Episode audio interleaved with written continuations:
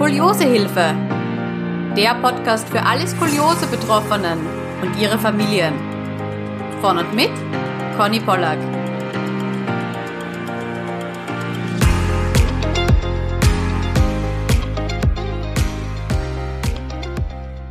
Hallo, es freut mich, dass du heute wieder zuhörst. Bevor die Folge losgeht, möchte ich dir gerne eine kleine Botschaft mit auf deinen Weg geben.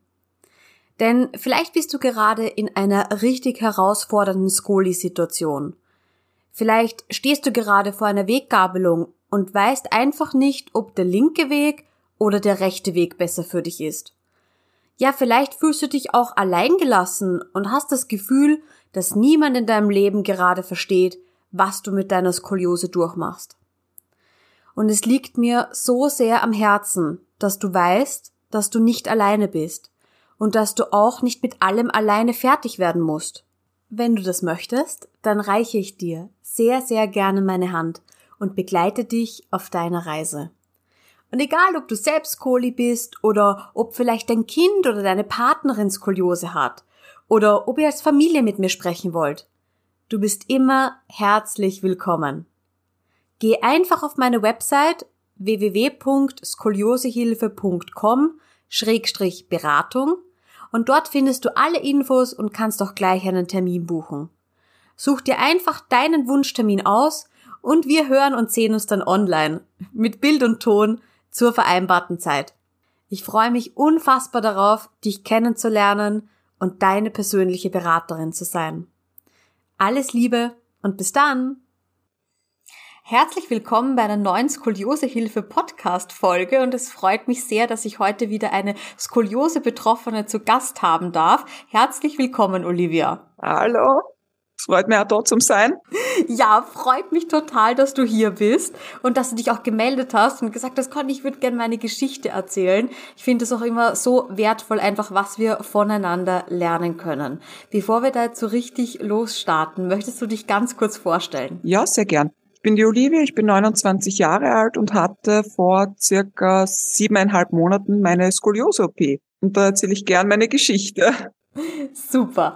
Dann erzähl mal, wie hat denn deine Geschichte so begonnen? Beginnen wir immer, ja, ganz am Start. Ganz am Start. Ähm, damals wahnsinnig gern Ballett gemacht und bin dann auch zum Bodenturnen gekommen, also Brücken, Flickflack und so weiter und habe dann zu meiner Mutter mit sieben Jahren da was gesagt, Mama, ich hab oft so Kreuzweh. Und da hat es also Aufnahme gegeben, da haben wir so getanzt für Licht ins Dunkel und da sieht man immer wieder im Fernsehen, wie dann immer wieder so ein Rundrücken macht, weil man das Kreuzweh dann hat. Meine Mutter hat das immer darauf geschoben mit, mhm. naja, Olivia, du überstreckst dich, du machst halt echt viel mit dem Kreuz und so und die haben mir oft so verbiegen können wie so, so ein Schlangenmensch. Und dann hat sie das einfach so abgetan und das war halt so vielleicht einmal die Woche, dass ich mal weh gehabt habe oder mich beklagt habe. Und das ist jahrelang gut gegangen und dann so mit 13, 14, ich glaube, da war ich dritte oder vierte Hauptschul, normale Schuluntersuchung beim Vorbeugetest dann, aha, Verdacht auf Skoliose, muss zum Orthopäden.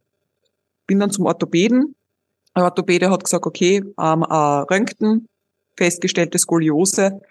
Ähm, damals war schon eine S-Krümmung da. Leider Gottes hat der Orthopäde nur den unteren Bogen ausgemessen. Es waren damals 29 Grad. Und dann ist mir Physio und Korsett mhm. verschrieben worden. Und meine Mutter hat mit mir, wir waren da in, in Radgersburg, das ist so ein ganz ein kleines Dörflein, der Orthopäde auch nicht spezialisiert auf Skoliose, gar nicht wusste, dass es sowas gibt. Meine Mutter auch viel zu wenig Infos vom Arzt gekriegt. Ähm, das war so Korsett, Physio, damit passt es, das ist fertig. Ich brauche zu keine Kontrollen kommen, das wird schon. Okay, und darf ich dich fragen, die Physio war dann spezialisiert auf die Physio nach Katharina Nein. Schroth oder war das ganz eine allgemeine Physio? Es war eine ganz normale Krankengymnastik. Ähm, von Katharina Schroth habe ich erst mit 20 erfahren oder 21, ähm, als mir ein, als ich gesagt habe mit 20, ich gehe einfach mal wieder zum Orthopäden und lass mir das anschauen. Und der hat dann gesagt, na ja, habe ich schon mal Schrot gehabt? Und ich so, was, Schrott? Na, Schrot. Nach Katharina Schrot mit TH hinten. Keine Ahnung, was das ist. Da habe ich, also mit 20, 21 erst. Mhm. Okay, ja, aber das heißt also, erstmal, man, man freut sich ja, wenn man wenigstens schon mal hört, ähm, ein Orthopäde, der Bedacht, Verdacht auf Skoliose dann gleich mal röntgt und auch mal einen Bogen ausmisst, da freuen wir uns ja schon und mal ein Korsett verschreibt. Aber das Ganze war dann, glaube ich, doch so eher auf die leichte Schulter genommen. Wird schon besser werden genau. damit. Also ich brauche auch zu keinen Kontrollen kommen. Warum auch, ne? Wenn ich die Physio mache und mein Korsett dann trage, dann wird das schon. Und wie man so ist mit 14, da ist ihm das Aussehen wahnsinnig wichtig. Ich habe auch nicht wirklich bemerkt, dass ich einen, einen, einen leichten Rippenbuckel habe oder dass die Taille sehr asymmetrisch ist. Mit 29 Grad war das für mich nicht so ersichtlich. Mit 14 habe ich mich super heiß gefühlt und habe mir so gedacht, als Mutter gesagt hat, ja passt, wir müssen da ähm, über Graz fahren, ähm, weiß gar nicht mehr, wie das dort geheißen hat, Stolzalpe, genau. Und ich habe zu meiner Mama gesagt, ähm, fix, machen wir, weil ich mir gedacht, das ist so ein sexy Korsett als mir meine Mama dann gesagt hat, das ist kein sexy Korsett zum Schnüren, sondern das würde ich kriegen von circa ähm, den Schlüsselbeinen bis circa runter zum ähm, Steißbein, weil die Skoliose so weit gegangen ist ähm, und das aus Hartplastik sein wird, habe ich gesagt, fix nicht. Ich will nicht, dass man mir das ansieht, ich schaue dann erst recht aus, als hätte ich eine Behinderung und das wollte ich mit 14 einfach nicht. Es war mit 14 generell schon schwer in der Schule und dann mit so einem riesigen Korsett, was du im Sommer schon gar nicht überdecken kannst, habe ich mich geweigert.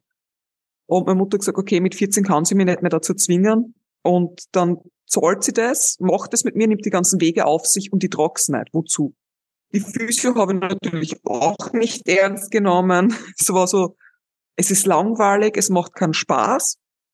Und so ist es dann dahingegangen. Dann habe ich mich jahrelang mit der Skoliose nicht beschäftigt, weil ja ich vielleicht dann zweimal die Woche, dreimal die Woche weh gehabt habe, aber wenn ich schlafen gegangen bin, oder mir eine Stunde hingelegt habe, waren die Schmerzen weg. Und damit 20 eben bin ich nochmal zum Physio, na, zum Orthopäden, so, zum Orthopäden gegangen. Und der war echt schrecklich. Der war richtig schrecklich. Bin dort hingegangen, habe gesagt, ja, neue Röntgenbilder, neue Röntgenbilder gemacht, der hat das ausgemessen, Skoliose, oben 53 Grad, unten 50. Ähm, ob ich ein Korsett tragen habe, gesagt, na, ich war mir zu fein dafür. Und er hat gesagt, ja, und jetzt, jetzt, der hat mich da richtig angeschrien, muss ich fast schon sagen. Der hat dann so gesagt, ja, das ist jetzt ihre Schuld, da kann man jetzt nichts mehr machen. Es wird immer schlimmer werden, sie werden immer schlimmere Schmerzen haben. Irgendwann werden es dann, wie soll ich es ausdrücken, ein Krüppel aussehen und total bucklig gehen. Und kennen Sie diese alten Damen, die nur mehr fast zu Boden sehen? Und OPs sowieso ab ACTA gelegt, das hätte man mit 14, 15 machen sollen. Und warum hat sich dann niemand informiert? Und bin da gestanden mit meinen 20, also okay. Wow ja, der war wirklich schrecklich. Wahnsinn, okay. Also du wirst dich ja wahrscheinlich auch, also nicht nur, dass man sich komplett überrumpelt von so einer Art fühlt, ja, aber du bist ja immer mit dem Gedanken durchs Leben gegangen, ja, ja, ich habe halt Skoliose, aber das ist ja jetzt nichts Tragisches und ähm, wer weiß, wie sich das entwickelt hat. Hast du das Gefühl gehabt, dass, dass es sich verändert, dass du, dass du vielleicht auch im Spiegel was gemerkt hast? Ja, im Spiegel habe ich es auf jeden Fall gemerkt. Ich habe dann gemerkt, okay, wenn ich sehr verspannt bin, kriege ich einen richtigen Buckel auf der rechten Seite. Ich habe gesehen, dass ich extreme Teilenasymmetrie habe. Das habe ich dann schon versucht, irgendwie ein bisschen zu kaschieren mit Klamotten. Ähm, jetzt nicht in dem Sinn, dass ich jetzt extrem überweite Sachen tragen habe, aber halt so ganz enge Kleider, die dann die Teile betonen, habe ich dann halt nicht anzogen. Mhm, verstehe, ja. War, war auch dieses Optische dann der Grund, weswegen du zum Orthopäden dann zur Kontrolle gegangen bist? Weil du ja auch meintest, so Schmerzen waren da, aber die waren ja schon auch deine ganze Kindheit, Jugend da oder waren, waren eben die ausschlaggebend? Ähm, eigentlich war keins von beiden Sachen ausschlaggebend, sondern einfach immer gedacht, ich hab Skoliose und es wäre vielleicht einmal nicht blöd danach zu schauen, ob sich was geändert hat ganz pragmatisch. Mhm, mhm, okay. Aber jetzt kein, kein einschneidendes Erlebnis oder keine Sache, wo du dir gedacht hast, so aus, jetzt muss ich dorthin, weil irgendwas ist jetzt ganz komisch gerade. Na, gar nicht. Und dieser Arzt hat mir dann eben das erste Mal von Schrottherapie erzählt und der hat dazu so einem physikalischen Institut dazu gehabt, der Orthopäde, und hat gesagt, er verschreibt mir das gleich und auch Humor und Massagen und dann habe ich ja wirklich wahnsinnig nette äh, Physiotherapeutin gehabt, die auf Krankenkasse war und Schrot machte. Darf man ihren Namen wissen? Ich weiß es leider nicht mehr. Das ist leider schon wieder so lange ah, her, aber okay. die war in Leibniz, ja. äh, in diesem physikalischen Institut im Kindermannzentrum. Ich weiß nicht, ob die noch dort ist. Mhm. Und die war total süß und lieb und die hat mir zum ersten Mal erzählt, ja, sie stehen schief. Und ich denke mir so, was, ich stehe schief? Es ist mir gar nie aufgefallen, hat mir nie einer gesagt, dass ich schief stehe. Für mich war das immer alles Brot. Und ähm, dann hat sie mir gezeigt, wie ich da stehen soll, um das auszugleichen, dass ich auch im Alltag nicht so schief wirke, dass die, dass ich dann nicht eben so einseitig belast. Und das habe ich dann alles umgesetzt und habe natürlich dann Schrottherapie nicht mehr zu Hause gemacht, weil Sport muss mir Spaß machen, ich muss es gern machen, dann mache ich es auch. Aber Schrot ist halt als Atmen, sehr einseitige Bewegungen, als langsam. Das war dann halt so, du bist 20, ja, okay. Du gehst eh ab und zu ins Fitnessstudio, das wird schon reichen. Und bin dann auch zu diesem Arzt doch nicht mehr gegangen. Also der war sowas von unsympathisch und hat mich dargestellt, als hätte ich, also müssen wir jetzt nur mehr Schadensbegrenzung können wir machen und der Schaden ist angerichtet, er ist nicht mehr behebbar und ich werde mir mit 40 dann anschauen. Das war schrecklich für mich. Ja, und in der Lebensgeschichte dann so bis 25 ist eigentlich gut gegangen. Ähm, eben ab und zu Schmerzen, die sich natürlich dann immer mehr gehäuft haben und immer öfter kamen und auch dann beim Schlafen nicht mehr so gut weggegangen sind. Dann habe ich halt angefangen mit uh, Muskelrelaxanz und solche Sachen und habe aber bis, glaube ich, bis zur OP kein Schmerzmittel gefunden, was mir wirklich am Kreuz hilft. Ich habe dann schon ab 26 ist eigentlich, muss ich sagen, rapide bergab gegangen. Ich habe dann nochmal eine Schrottherapeutin aufgesucht, die natürlich privat zu zahlen war, da habe ich kleines Vermögen reingesteckt. Und ähm, habe dann wirklich so auch einen Schmerzschub gehabt, dass ich zwei Wochen ähm, ausgefallen bin. Eigentlich hätte ich viel länger im Krankenstand sein müssen weil es war oben alles so verspannt. Ich habe keine einzige Tür mehr aufmachen können, sogar eine Tür aufmachen. Tat einfach höllisch weh und habe dann gefühlt mein ganzes Geld, was ich gehabt habe, in Akupunktur, Osteopathie, Schrottherapie, Massagen, Kraniosakral etc. investiert und eigentlich einen feuchten Furz von der Krankenkasse zurückbekommen. Und dann war es irgendwann wirklich so weit, weil er Freundin gehabt hat, wird mir immer wieder gesagt, Olivia, geh nicht so schief, steh nicht so schief. Warum bist du immer so schief? Checkst du das nicht? Also auf eine ungute Art und Weise. Sag, ja, ich weiß, dass ich schief stehe. Du musst mir's nicht dauernd sagen. Das tut mir irgendwie weh, zu wissen, dass ich nicht so gut aussehe und so gerade stehe wie manch anderer. Und dass ich schief gehe, habe ich dann eigentlich erst wirklich bemerkt, dass mein Schwiegervater der ist immer sehr, wie soll ich sagen, er tritt gerne ins Fettnäpfchen. aber äh, ungewollt. Liebevoll, aber ungewollt. Und das ist immer so, so er macht eine, eine Arschbombe rein. Und ich so gesagt habe, ja, was die, und bin so schief gestanden und Ding sagt er, ja, ja, das ist mir eh aufgefallen beim Urlaub. Und ich so gesagt, wie beim Urlaub? Ich habe gedacht, ich bin da gar nicht so schief gegangen. Doch, das hat ausgeschaut, wie der Oberkörper ohne Fiers gehen, es schwebt so. Es war so dieses, ah, oh, Alter. Okay. Echt so schlimm. Ja, mit 26, es war dann eben, ich hab dann gesagt, ich, ich kann mir das auch nicht leisten, auf Dauer ähm, mir jede Woche äh, mindestens einmal Akupunktur, einmal Physio, einmal Massage, einmal Kranio irgendwie zu leisten. Es mhm. ist zu teuer, für das verdiene ich viel zu wenig in dem Sinn. Hat das etwas gebracht? Hat das deine Schmerzen gelindert? Es hat sie gelindert, es hat auf jeden Fall was gebracht aber nicht dauerhaft und nicht lang genug. Mhm, verstehe. Also ja. es war wirklich so, dass ich mir eigentlich schon mindestens zweimal die Woche die Sachen leisten hätte müssen.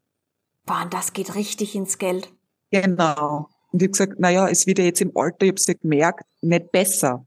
Es wird wahrscheinlich signifikant schlechter mit den Schmerzen, wahrscheinlich durch Therapien doch irgendwo besser. Und ich habe mir dann gedacht, so ja, weil ich so viele Beiträge gelesen habe, dass manche ähm, zu alt sind, ähm, um operiert zu werden. Osteoporose, äh, Osteoporose spielt mit ein, solche Sachen. Und dann traut sich dann natürlich der Arzt nicht mehr zugreifen, weil er Angst hat, du zerbröselst Arm oder du bist schon zu steif, sie können es nicht mehr auf null Grad oder, weiß ich nicht, 10, 15 Grad nicht mehr zurückrichten und die Schmerzen bleiben trotzdem. Und ich dachte, okay, ich schaue es mir mal an, ich gehe mal zu einem Spezialisten. Mhm. Bin dann zum Dr. Bach und habe vorher mit der Dani geredet, wie so der Dr. Bach ist und so, weil ich halt ein bisschen mich reingelesen habe und sie hat gesagt, sie hat wahnsinnig gut mit Dr. Bach können. Ähm, er ist aber ein sehr eigener Charakter. Er ist jetzt nicht so der liebevollste Arzt, aber er ist sehr ehrlich und er schmückt nichts aus. Man muss mit ihm können. Mhm. Kaum mit solche Ärzte schon, gell? War dann beim Dr. Bach, war auch sehr enttäuscht von ihm, muss ich sagen. Bin dann mit einem neuen Röntgenbild schon hin, weil man dachte, der ist privat. Hm, bei 190 Euro fürs erste Mal anschauen, ähm, nehme ich gleich neue Röntgenbilder mit. Hab mir dann von meinem Hausarzt ähm, ein Röntgen verschreiben lassen und bin dann zu ihm hin, voller Erwartung, er kann mir helfen, er, er gibt mir dieses Heilmittel so auf die Art. Und er misst es aus, sagt ja, um, ich glaube, 48 Grad, unten 46 Grad. Erzähle meine Geschichte, ich habe Schmerzen, ähm, Therapien wirken zwar, aber nur bedingt, was können wir machen? Ich habe mir OP überlegt, bin ich überhaupt der OP-Patient? Bin ich überhaupt dafür geeignet? Habe ich zu wenige Gradzahlen etc. Und er hat dann gesagt, na ja, an und für sich kann man mich schon operieren. Und hat mir aber auch nicht gefragt, seit wann ich die Skoliose habe, seit wann das bekannt ist, was ich schon gemacht habe, sondern er hat nur gesagt, ja, kann man operieren, TH3 bis L4 Vollversteifung. Das war wirklich so eine riesige Strecke und ich habe dann mit großen Augen angeschaut, so, äh, äh, äh. Ich gesagt, ich will keine Vollversteifung, nicht bis L4. Und weil ich kann mich nur überall hinbiegen, links, rechts, vor, ich bin ja noch beweglich. Ich habe gehört von dieser dynamischen Methode, ist das möglich bei mir?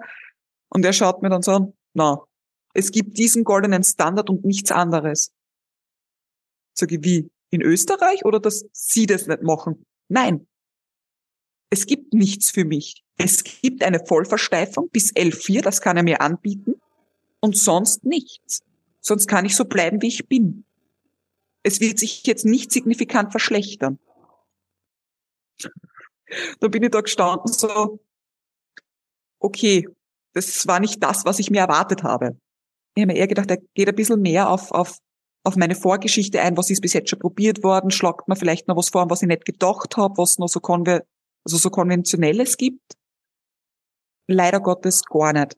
Und er hat da überhaupt nicht auf die dynamische irgendwie bedacht, wo man da so gesagt hat, okay, können wir probieren, kann den Kollegen fragen, ich persönlich mach's nicht, dass er mich weiterverwiesen hätte oder so.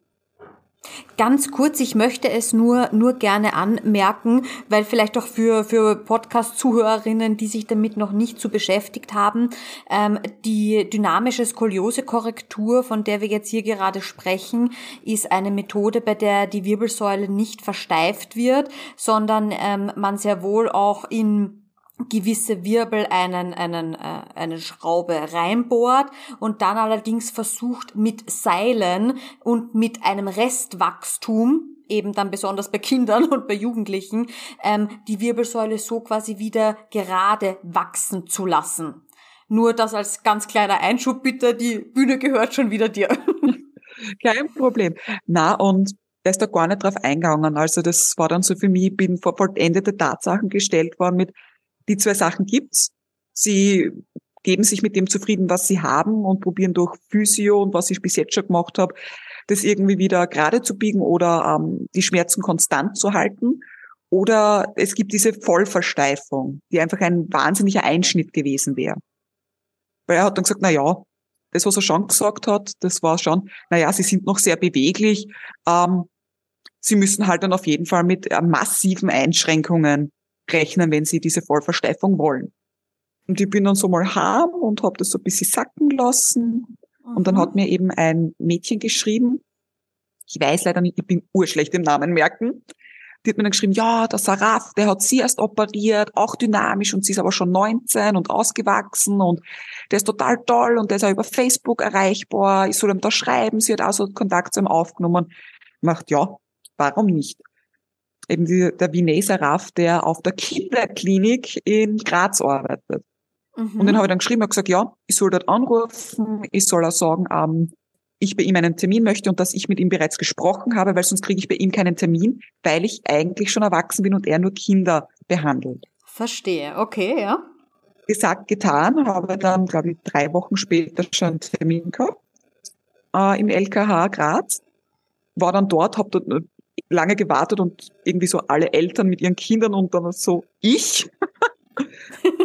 und er war wahnsinnig süß. Er war wirklich ein total lustiger, lieber Arzt, der mir dann auch gesagt hat, so, ja, ähm, er hat schon öfter dynamische OPs an Erwachsenen gemacht, die wirklich gut funktioniert haben, ähm, die relativ schmerzfrei danach sahen und ähm, wo das funktioniert hat, wo sie auch dann die Skoliose nicht mehr so gesetzt hat, weil man schon mit einberechnet hat, mir da wirklich gut aufklärt und hat er gesagt, dass er mich korrigiert und dass sich das aber dann noch setzt bis zu einem gewissen Teil.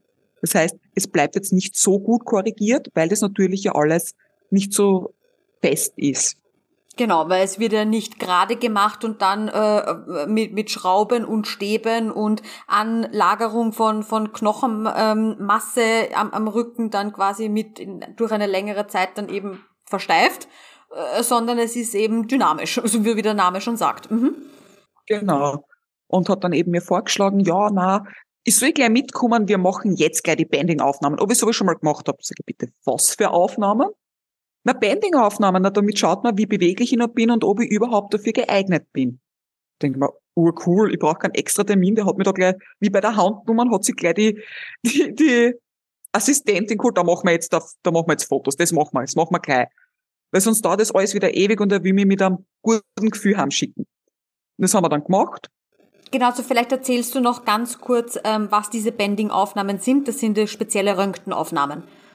Genau, spezielle Röntgenaufnahmen, die werden im Liegen durchgeführt und dann muss man sich halt so weit wie möglich nach links und nach rechts biegen, ohne das Becken mitzudrehen, dass man halt wirklich sieht, wie beweglich ist die, ähm, die Wirbelsäule noch und wie weit springt sie zurück. Und bei mir war es dann wirklich so, dass sie oben von 48 Grad auf, ich glaube, 32 zurückgesprungen ist und unten auf 10 Grad. Uh, okay. Das hört sich vielversprechend an, ja? Ja, und ich so, und was heißt das jetzt? Und hat mir total gut aufgeklärt, hat gesagt, ja, er wird bei mir oben ähm, den Bogen lassen und unten einfach dynamisch machen. Ich glaube, was hat er gesagt? TH12 bis L4. Und damit wäre meine Beweglichkeit noch immer da.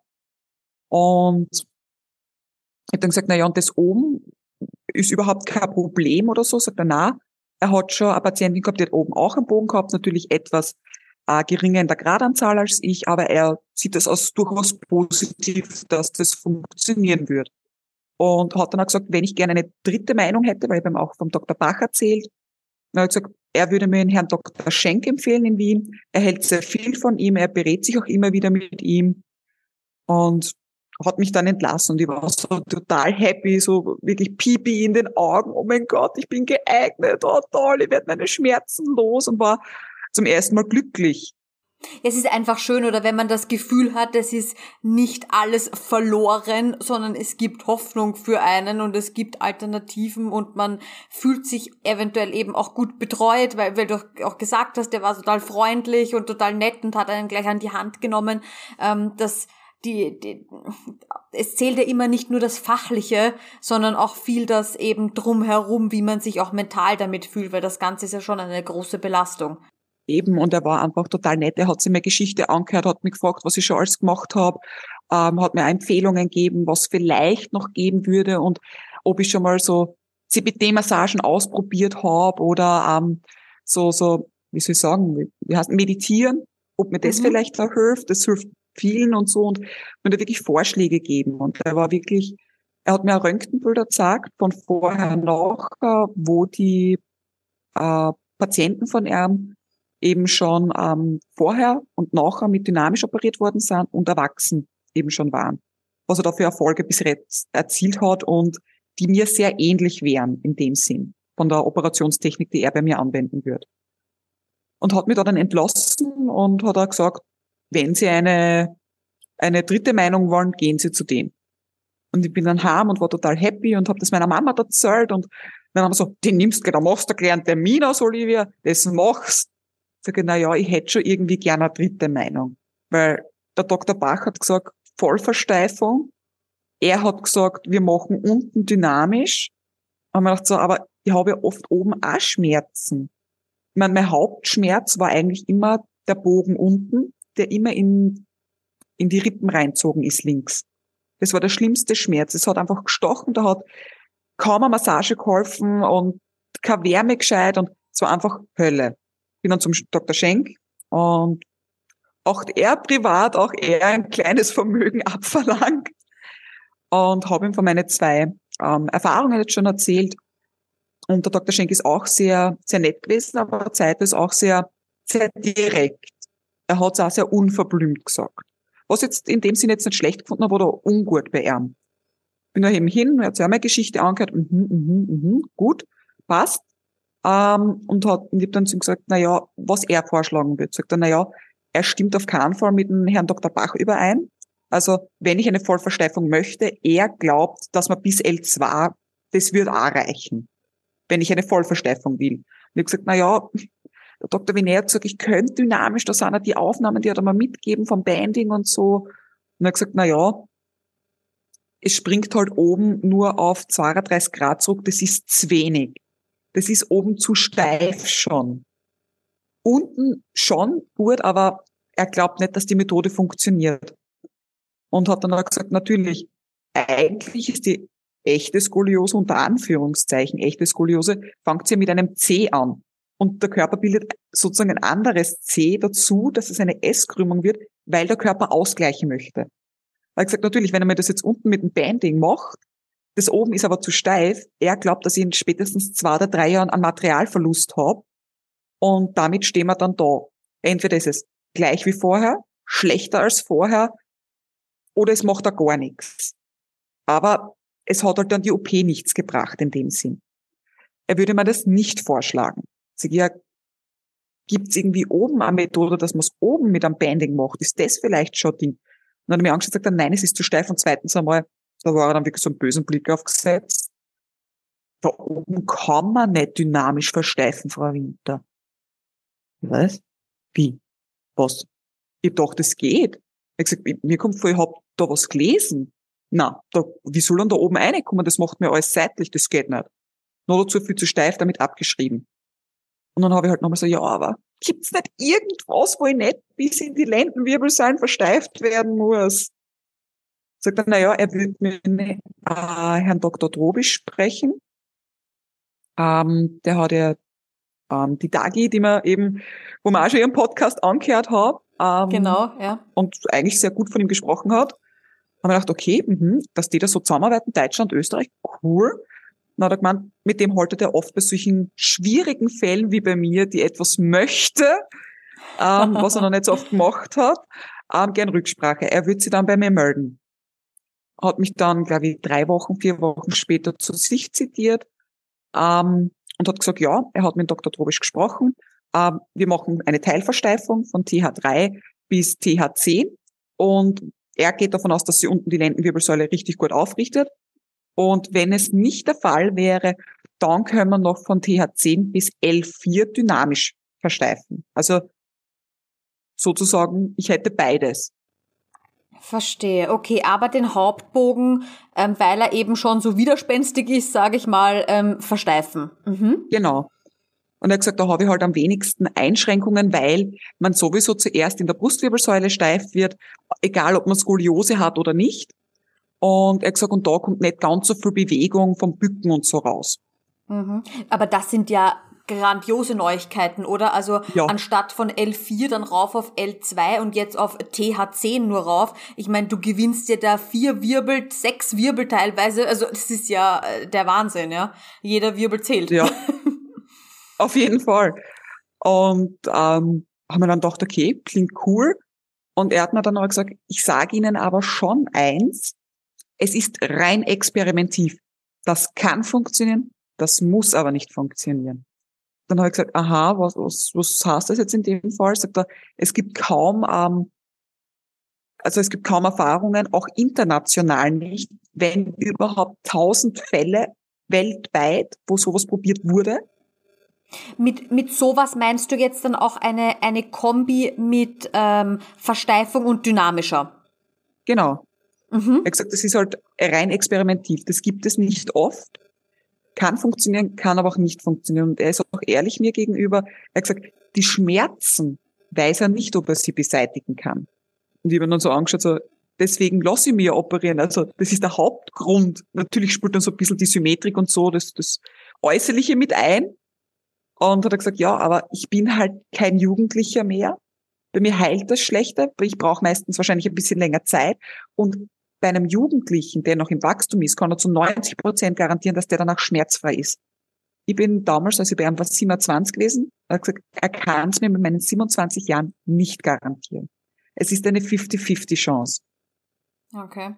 Das ist natürlich im ersten Moment hört man das nicht gerne, aber auf der anderen Seite finde ich es ganz toll, wie er dich aufklärt.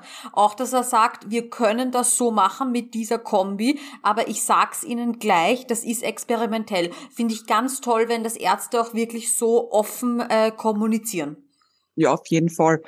Da war dann wieder so ein bisschen der Dämpfer drin und er hat gesagt, wir würden das eben auch auf, wenn ich das so möchte, würden wir das auf zwei OPs machen dass man eben zuerst versteift, dann ein Jahr wartet, bis sozusagen das Endergebnis sichtbar ist und dann eben, falls es der Fall wäre und es sich nicht aufrichten würde, die zweite OP einleiten. Genau, also quasi jetzt nicht gleich sagen während der OP, weil da sieht man ja dann auch schon, äh, teilweise während der Versteifungs-OP von der Brustwirbelsäule, sieht man, dass sich ja auch die Lendenwirbelsäule bis zu einem gewissen Grad aufrichtet ähm, und dann nicht gleich entscheidet, okay, sollen wir da jetzt eben dynamisch noch reingehen oder nicht, sondern dem Körper da eben ein bisschen äh, Zeit geben. Das ist auch, weil es jetzt sehr gut dazu passt, ähm, die Lisa, die auch schon im Podcast äh, zu Gast war, die wurde auch, also ähnlicher Fall in der, in der Brustwirbelsäule Lendenwirbelsäule versteift und ähm, die Lendenwirbelsäule mhm. hat sich dann wirklich über ein Jahr lang sukzessive aufgerichtet, immer mehr. Und die hat auch viel dann noch mit Schrot äh, zugearbeitet, aber falls es da ähm, ja, ähm, interessierte Hörerinnen gibt, das passt auch gut dazu. Das ist ähm, sehr, sehr ähnlich eben mit dem Lendenwirbelsäule aufrichten. Okay? Und mir dann eben zu, eben, äh, gesagt, ich soll nichts überstürzen. Das ist ein wahnsinniger Eingriff ins Leben. Es ist, ähm, er hat gesagt, ich sage Ihnen aber auch eins, wenn Sie sich für diese OP entscheiden, da bleibt kein Stein auf dem anderen. Das ist eine Wahnsinns-OP für den Körper. Glauben Sie nicht, dass, nehmen Sie das nicht auf die leichte Schulter. Und dann bin ich halt so raus und dann macht so, okay, das war jetzt echt viel Info.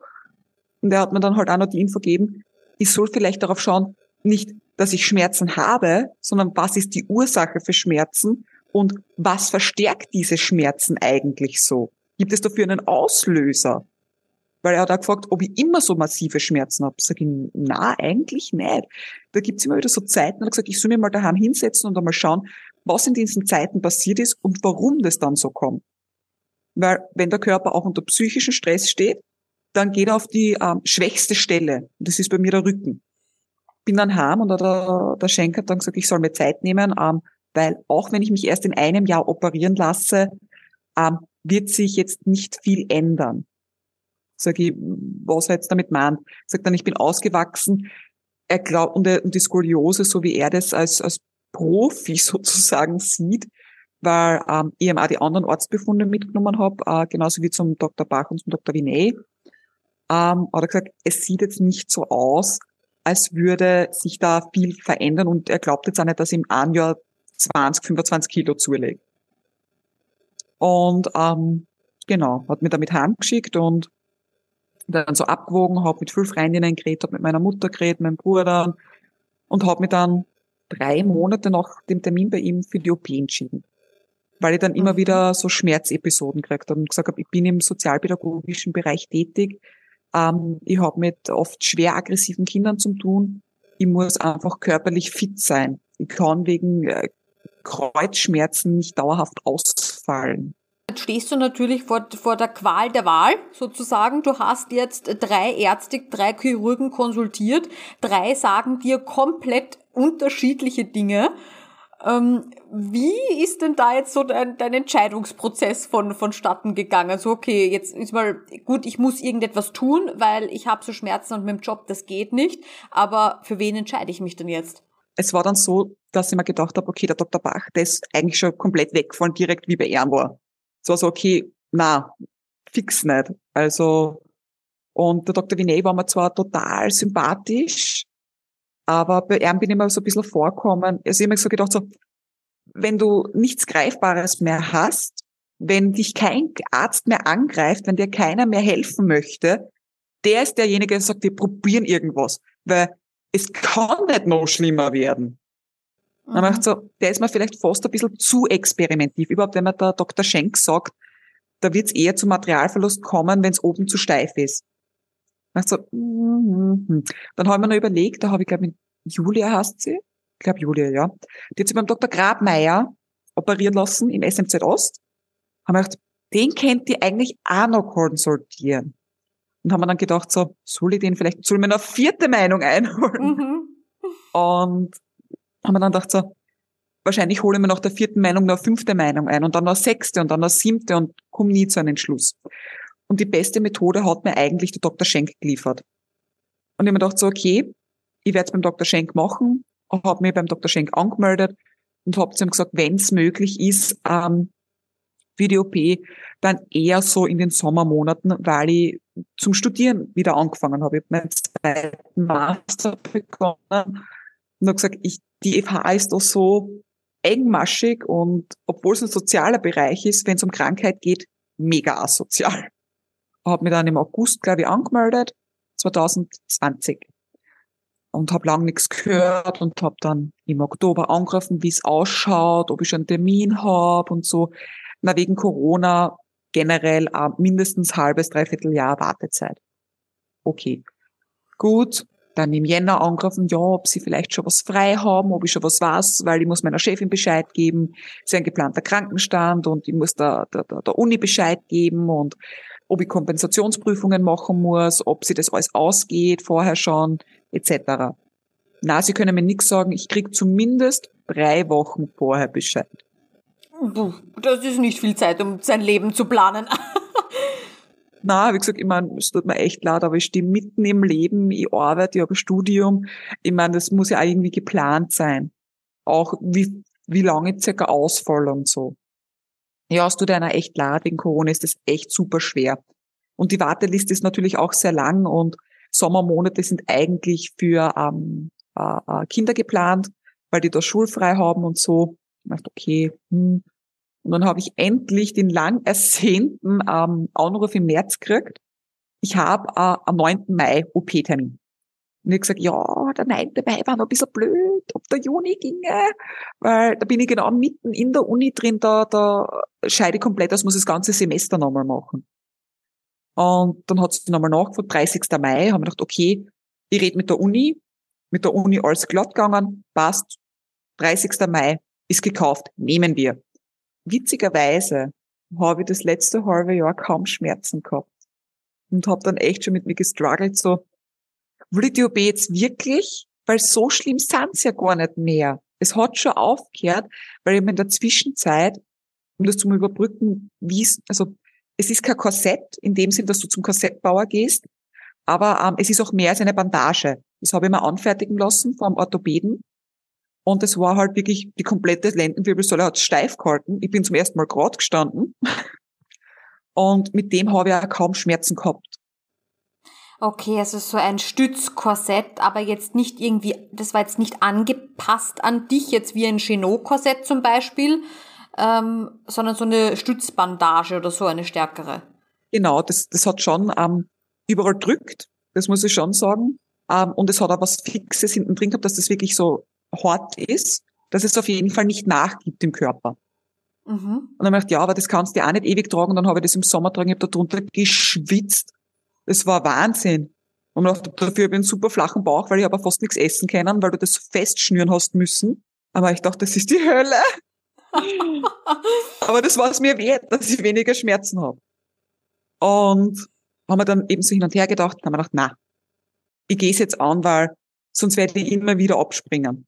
Und dann rufen sie mich drei Wochen vor der OP an, wo alles schon gestanden ist, wo ich mir schon alles abgemacht hatte, mit, es tut uns wirklich leid, aber Corona-bedingt müssen wir OPs absagen und damit auch ihre. Oh nein. Und dann bin ich da gestanden und bin aus allen Wolken gefallen. Und habe echt gedacht, das gibt's jetzt nicht. Ich war schon fast ein Jahr. Und habe echt gedacht, vielleicht ist es Schicksal, dass ich die OP nicht machen soll. Und dann habe ich gesagt, gibt's schon einen Ersatztermin für mich? Na, sobald die Corona-Regelungen wieder lockerer werden und sie mehr Personal haben, weil es scheitert am Personalmangel, ähm, geben Sie mir Bescheid. Zumindest wieder drei Wochen davor. Gut. Hab meiner Chefin Bescheid gegeben, hab der Uni Bescheid gegeben, brauche keine Kompensationsprüfungen, passt, ich komme ganz normal arbeiten. Ich würde meinen Urlaub, den ich vorher vor der OP geplant habe, gern um eine Woche verlängern. Wenn ich schon keine OP habe, dann habe ich wenigstens drei Wochen Urlaub. genau. Da. Und ich habe dann den Dr. Schenker angerufen und gesagt, das gibt es jetzt nicht. weil ich vorher ähm, habe ich die Sophie kennengelernt über Facebook. Die ist dann auch mit mir im Spital gelegen, ah. weil die hat auch eine Teilversteifung bekommen. Mhm, die Sophie ist ebenfalls im Podcast, ja. Die Folge, wenn ich mich jetzt recht erinnere, wird vor deiner E-Online gehen, ja. Und wir haben uns eigentlich echt gut verstanden. Und sie hat auch gesagt, ja, sie war beim Schenker und sie hat ähm, die sowas ähnliches eben wie ich glaube, sie hat auch TH4 oder na TH3 auch sowas bis TH11 vorgeschlagen gekriegt und genau, also nur Teilversteifung war es bei ihr. Und dann haben wir gedacht, so cool, okay, man kann ich mich echt mal mit dem austauschen und so, gell. Und dann macht die gleiche OP und sie hat dann gesagt, sie hat eine Woche vor mir, am 23. Und dann habe ich die Absage gekriegt und schreibe so, hey du, ich habe die Absage gekriegt, wie geht, hast du auch eine gekriegt, wie geht's dir damit? Ich finde das gerade ein bisschen kacke. Und sie hat gesagt, na, sie hat keine Absage gekriegt. Bis es schon dreimal verschoben worden, weil sie zweimal eben Corona gehabt hat. Ähm, dann wollten sie das nicht dran nehmen, weil das Corona länger weg äh, äh sozusagen ausgeheilt sein muss in dem Sinne. Und der 23. steht wäre fix. Und ähm, habe ich gesagt, ja, bist du privat versichert vielleicht? Sagt, ja, das schon. Denk mal, aha, da ist wahrscheinlich auch der Wurm drin. Nicht nur, weil sie verschoben wurde, weil sie Corona gehabt hat, sondern auch wahrscheinlich privat versichert. Ne? Ist eh irgendwie klar. Und dann habe ich ihn Schenk angerufen und sage, das kann es nicht sein. Warum werde ich abgesagt, ähm, ob er mich nicht auch Wochen vorverschieben kann einfach. Ähm, und er hat gesagt, ja, es ist eben auch Personalmangel und es gibt noch andere Gründe dahinter und er entscheidet das nicht, sondern seine Vorgesetzte entscheidet das. Und er hat gesagt, ja, es ist wurscht, ich bin jetzt spontan, es soll mich einschieben, wann es möglich ist. Sobald irgendwer ausfällt, sobald der Platz frei ist, ich schrei hier, ich bin an einem Tag da. Mhm. Er hat gesagt, er vermerkt das so und er war sehr, sehr nett und hat gesagt, er versteht meine Wut, er versteht das, dass ich mich jetzt da irgendwie schon darauf vorbereitet habe, jetzt wird das abgesagt, aber er muss ja ehrlich sagen, weil er so Druck gemacht hat bei seiner Chefin, haben sie mich zumindest drei Wochen vorher angegriffen, weil sonst hätte ich die Absage auch Wochen vorher gekriegt. Und bin dann mit meinen Freunden und die Schwiegereltern, weil sie eingeladen haben, nach Marrakesch geflogen, nach ich genieße jetzt meinen Urlaub, ich mache es mal schön. Ich war noch nie in Marrakesch, ich gönn mir. Und es war super schön da drüben. Ich habe eine einstündige Massage gekriegt und vorher Hammam und es war super. Eine andere Kultur, tolles Essen, es war leibernd. Und auf einmal kriege ich einen Anruf. Denk mal, okay, bist jetzt nicht innerhalb Europas, ist ein bisschen blöd. Ähm, und denk mir so, wer will denn jetzt was? Ich rufe ihm zurück, wenn ich in Österreich bin. Ne? Und auf einmal ruft mir der Dr. Schenk an. Ich sag, aha, wer? Sag ich, ja. Und er so, ja, grüß Gott und bla bla bla. Und ähm, wir haben jetzt da äh, doch mehr Ressourcen. Ähm, Sie könnten den Termin am 30.05. haben. Sag ich, aha, das ist eh der OP-Termin, den ich gehabt hätte. Und er so, ja, na, trifft sie ja super. Sag ich, ich bin jetzt gerade in Marrakesch. Also, Herrlich, Olivia, das ist, also Kabarett wäre nicht lustiger, oder? Also, ja. das ist super gewesen. Und ich so, ja, aha, ja, aber ich, ich sage Ihnen gleich, ich habe gerade einmal das MRT vorher gemacht gehabt und ich schaffe aber jetzt da keine fachärztliche Untersuchung mehr, ich schaffe keine Blutabnahme mehr, ich schaffe kein Röntgen mehr, das, das schaffe ich alles nicht mehr. 26.05. bin ich heimgekommen von Marrakesch. Sag ich, wenn wir das schaffen, dass wir das im Spital machen, die ganze vorherzliche Untersuchung, OP-Freigabe etc., habe gesagt, dann nehme ich den 30.05., weil ich fliege keinen Tag früher von Marrakesch zurück. Fix nicht. Aber er hat gesagt, gut, passt, er redet dann mal mit seiner Chefin und so, ob das möglich ist. Er schreibt mir dann. Weil es wird ja doch ein bisschen teuer, wenn man nach Marrakesch telefoniert. Gut, passt. Aber ich okay, passt da. Das muss man halt auch mal legitimieren. Am Diensthandy telefoniert nach Marrakesch. und haben wir dann gedacht, okay, passt. Und dann schreibt er mir, ähm, alles kein Problem. Sie haben am 27. am Freitag um 7.30 Uhr Termin im Spital. Seien Sie pünktlich. Ich komme aber erst um Mitternacht von Marrakesch heim. Und bin dann so irgendwie halb damisch um halb acht in Speising sein müssen. Muss ich ehrlich sagen, war, glaube ich, noch zwei Stunden mit allem durch. Und mich hat der Herr Dr. Ebner hat mit mir eben diese OP-Vorbereitung gehabt, ähm, hat das alles nochmal ausgemessen und so weiter. Ähm, und ich muss ehrlich sagen, der Dr. Ebner und der Dr. Schenk sind ja ein, anscheinend ein sehr tolles ähm, Paar bei, bei, bei Operationen. Aber hätte ich das Aufklärungsgespräch und generell das Erstgespräch und was wir so machen beim Dr. Ebner gehabt, hätte ich mich niemals operieren lassen. Dieser Mensch war wahnsinnig unsympathisch. Der war okay. so, ja, messen wir aus und ja, es wird schon alles, ja. Ich meine, sie sind eigentlich sehr gelenkig, warum lassen sie sich eigentlich operieren? Okay. Na gut, wenn sie das möchten, sie haben das mit Dr. Schenk abgeredet, ich mische mich da nicht ein. Und gehen Sie mal auf den Zehenspitzen, funktioniert ja. Gehen Sie mal auf den Fersen, funktioniert ja. Wie weit kommen Sie runter? Ach so, eh ganz runter mit die Händen, ja. Okay. Sag ich, ja, wie es ausschaut mit Krankenstand. Also ich habe einmal mindestens drei Monate einplant. Ist das realistisch, dass ich danach wieder arbeiten gehen kann? Und er schaut mir dann so an, drei Monate? Und ich so, was? Zu kurz? Zu lang? Wie was? Zu lang, drei Monate. Für das, dass mich von TH3 bis TH11 versteift. Ja, das ist ja kurze Strecken. Also, da heilen sie total schnell. Das sind normalerweise noch ich sage einmal vier Wochen, sind sie wieder fit. Aber wenn sie schon beim Arbeitgeber drei Monate angemeldet haben, nehmen sie sich die drei Monate. Wir werden das alles sehen. Also, Olivia, ich, ich bewundere wirklich deinen Humor, weil, also was da ja wieder abgegangen ist, ist ja unglaublich. Das, das ist unglaublich. Also das Gefühlschaos, ja, das muss man sich ja mal vorstellen. Vor allem, bitte, wie hast du das ja. denn dann gemacht? Hast du dann aus Marrakesch wieder angerufen, deine Arbeit und die, und die FH und so weiter, so bitte, ich brauche das jetzt doch alles wieder? Ja, genau so war das. ich geschaut, dass ich WLAN habe und habe meiner FH geschrieben, es tut mir leid, wieder Planänderung, habe doch die OP gekriegt, bräuchte jetzt doch Kompensationsarbeiten und habe einer Freundin geschrieben über WhatsApp, du, die Chefin hat leider kein WhatsApp, sagst du ihr bitte, ich komme am 30.05. doch nicht drei Monate. Ich hab die OP doch. Und sage Bescheid, ich melde mich, sobald ich aus Marrakesch zurück bin und erkläre das. Also ich glaube, ich werde, ich, Olivia, ich werde nie wieder an Marrakesch denken können, ohne auch gleichzeitig an deine Geschichte zu denken. Ja, ist ja gut, oder? Das ist wirklich gut. Das ist wirklich gut. Na, es war wirklich, also es war sehr viel auf und ab. Also ich habe mir nie gedacht, dass das so emotional sein würde. Weil einerseits war Vorfreude da, andererseits Angst, andererseits wahnsinnige Wut, ähm, weil das alles immer so ein Auf und Ab war. Und ich nie wirklich gewusst habe, wo stehe ich jetzt. Bin dann halt am 29. rein, hab dann noch die Sophie getroffen. Wir haben nämlich das gleiche Zimmer gehabt es war total toll und die kommt dorthin und sie sitzt schon und die kann schon gehen und die hat schon ihre normalen Sachen an. Ist gerade einmal vier Tage oder fünf Tage Post-OP und dann habe ich gedacht so, wow, Alter. Also, der Ebner hat dann nicht viel versprochen, ne, mit vier mhm, Wochen mhm. easy. Haben wir dann schon, und ich habe gefragt, ja, ob sie Schmerzen hat und wie das so war und Ding und sie, ja, ein bisschen weh und die Hand war ihr am Anfang da, aber eigentlich geht's gut sie nimmt da kaum Schmerzmittel, nur Paracetamol und Ibuprofen und so. Und ich bist du da, war urgeil.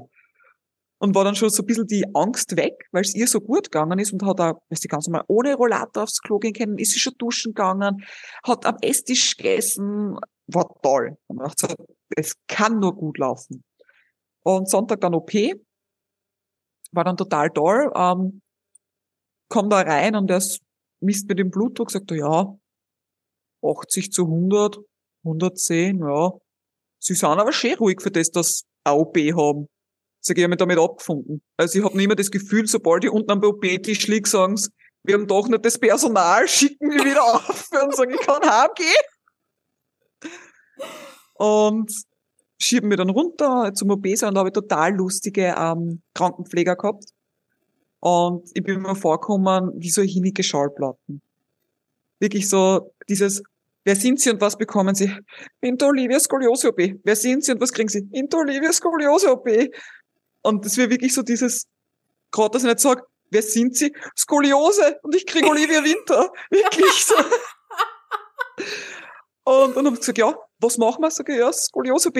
Also den rechten Zehen amputieren. Man sagt, na bitte den linken. Das ist nicht so notwendig wie der rechte. Ich weiß ja nicht. Und waren total lustig und schieben mich dann in diesen OP-Saal rein und also den Gang entlang und es war urkalt, ich geschäbert wie ein Kluppensack. Ich gesagt, kann ich nochmal so warme Decken haben? Das wäre super.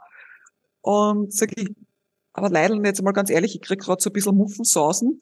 Äh, ist schon mal einer von dem Tragel da runtergekupft und knockert wieder zurück aufgerannt? und sagt dann so, ähm, na, aber einer hat einmal unten ewig lang gewartet, dass sie mich überhaupt anholen und dem war es dann nach einer Stunde Stepper, der ist mit dem Krankengewandel wieder aufgegangen, hat sich zusammenpackt und ist heimgefahren. Ich hab gesagt, ja, okay, aber ich glaube, ich, ich, ich, ich spring da jetzt auf und renn knockert auf und fahr auch heim. Ich will doch, glaube ich, nimmer. Mhm. Und die haben das auch total lustig gefunden und haben sie angehext und drinnen waren sie total lieb, dann MOB eben hat er gesagt, ja, welche Musik ich hören will, sag, es ist mir wurscht. Na, irgendwas, bevor wir sie da jetzt da unter Narkose setzen, irgendwas Tolles, sagen Sie was. Ich, ich weiß es nicht, es ist mir wurscht. Na, irgendwas, sag ich, nein, nein, es ist mir wirklich wurscht. Irgendwas.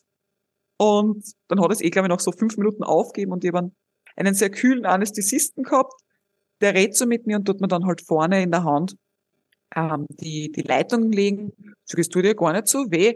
Und sagt er, wir sind auch noch ganz drin. Schiebt es ein und ich hab gedacht, ich sterbe tausend Tode. ich sage, ja, es tut aber ordentlich weh. Ja, ja.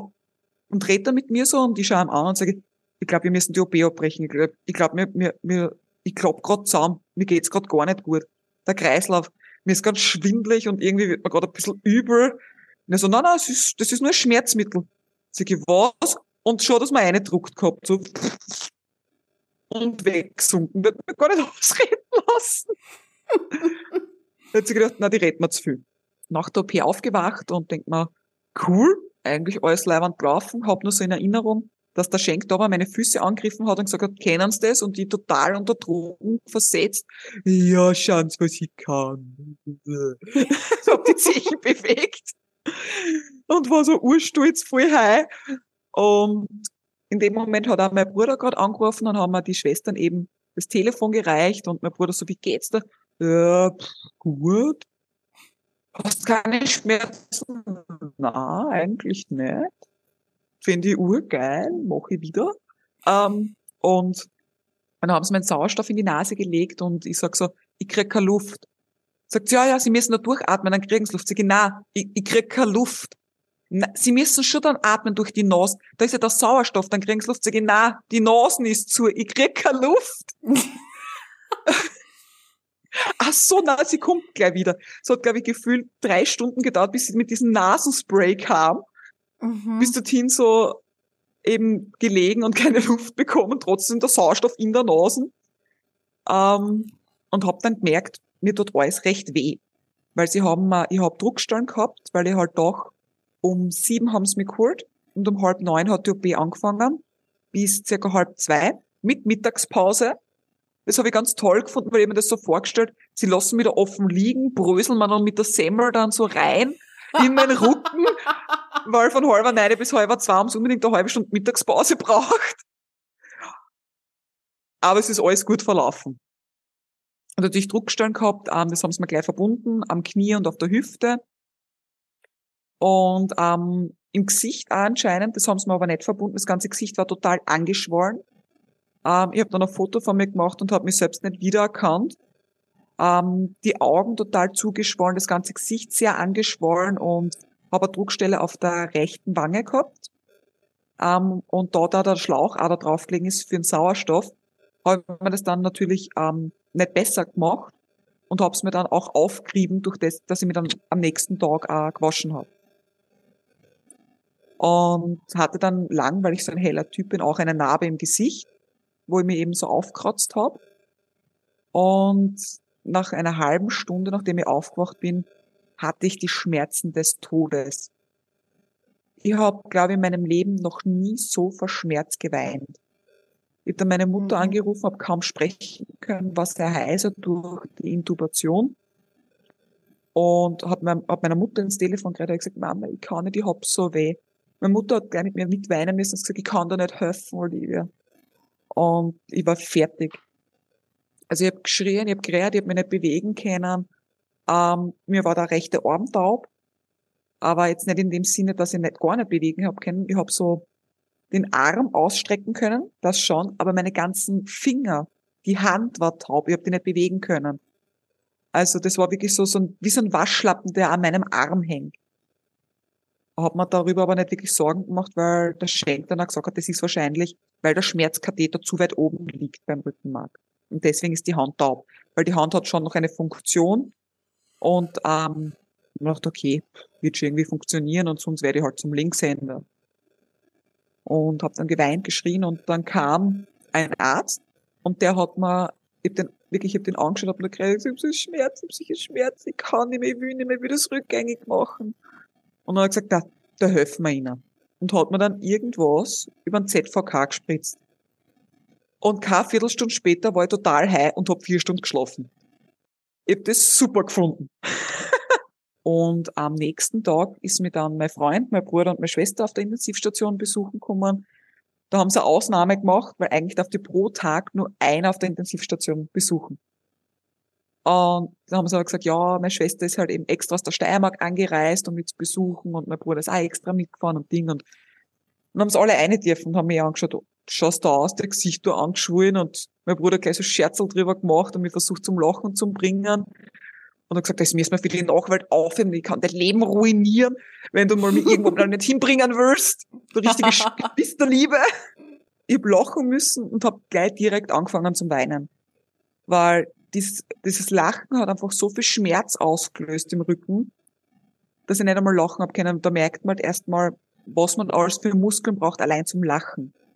Und mhm. dass das auch voll vom Rücken kommt. Das war sehr schwierig für mich und dann am Abend nochmal so einen richtigen Schmerzschub gekriegt.